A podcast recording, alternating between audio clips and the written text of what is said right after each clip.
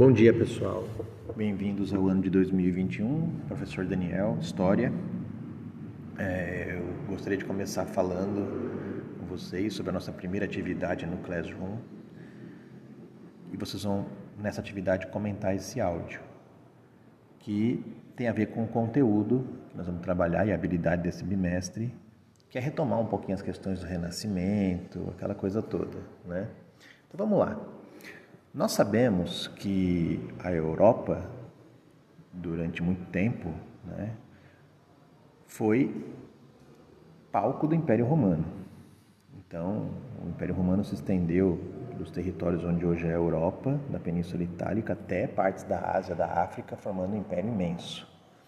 O crescimento do Império Romano, suas divisões, corrupções e povos que vinham de longe, chamados de bárbaros, acabaram enfraquecendo as bases do Império de Roma, que sucumbiu às invasões é, em 476 depois de Cristo. A partir do momento que o Império Romano começa a enfraquecer, as pessoas fogem para os campos para trabalhar para os donos de fazendas, um processo chamado de colonato, e vão se refugiando e os governos mais centrais é, acabam diminuindo e cada um vai ficando num cantinho. Com isso, é, a Europa fica meio descentralizada. Mas esses bárbaros que estavam invadindo a Europa, como os vikings, francos, germanos, ostrogodos, visigodos e tantos outros povos, começam aos poucos também a organizar os seus reinos. O fortalecimento do reino desses bárbaros tem muito a ver com a aliança deles com a Igreja Católica. Por quê? Porque a partir do momento que eles se dizem cristãos, eles acabam legitimando o seu próprio poder e conseguindo mais força para dominar a Europa. Em troca, a igreja recebia sua proteção né, e se tornou uma instituição fortíssima e riquíssima nesse período. É, os bárbaros se aliaram à igreja e a partir daí governaram a Europa por um bom tempo. Carlos Magno, por exemplo, foi coroado pelo Papa.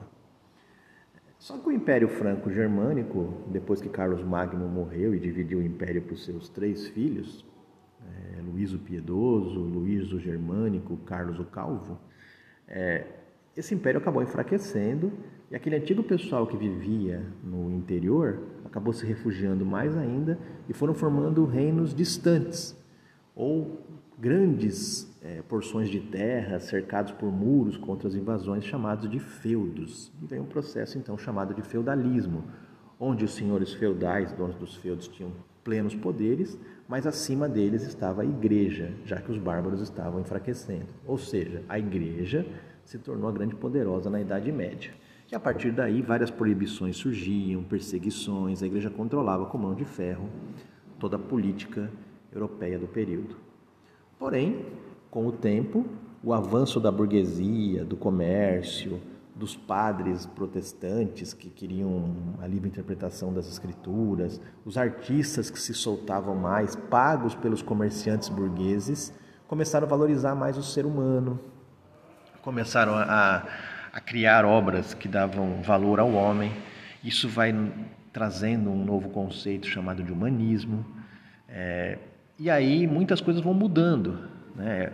O feudalismo começa a entrar em crise, o comércio começa a reacender as cidades começam a crescer, com isso vêm universidades, e esse processo é chamado de renascimento. Esse renascimento ele se divide em partes. Tem o renascimento comercial, que é o comércio ressurgindo, e tem o renascimento cultural, que são as obras que os burgueses patrocinam. E aí grandes artistas vão surgir, como Leonardo da Vinci, como Michelangelo, homens chamados de homens universais, que tinham várias habilidades, que faziam suas esculturas e pinturas baseado no corpo humano. Diziam até que chegava a dissecar corpos e a partir dos órgãos internos pintar e produzir, como o Adão, né?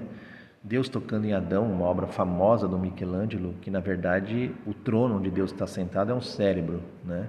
Então ele está valorizando aí não só o divino, mas também o humano, o que era interesse da burguesia, porque a burguesia queria um pouco mais de poder e menos interferência da igreja. Por isso que muitos é, reis e, a, e, pessoas importantes acabaram é, ajudando padres que se revoltavam contra a igreja e buscavam uma nova forma de interpretação das escrituras. Esse movimento chamado de Renascimento, ele trouxe de novo a arte que era da antiga Grécia, antiga Roma, a valorização do corpo humano, a questão do homem ser importante, e isso marcou muito a passagem da Idade Média para a Idade Moderna. Esse período, então, chamado de Renascimento, é um período de um resgate, um resgate cultural das obras que não estão só mais ligadas à igreja, mas também ao humano, ao belo. Né? E aí você vai ter artistas famosos como Rafael, como Donatello, como Leonardo da Vinci, como Michelangelo, que vão criar obras incríveis baseadas no corpo humano e até resgatando padrões da Grécia Antiga, como por exemplo a Vênus de Botticelli, que é, é uma releitura da mitologia através da pintura da Europa. Ou seja, é um período muito rico culturalmente.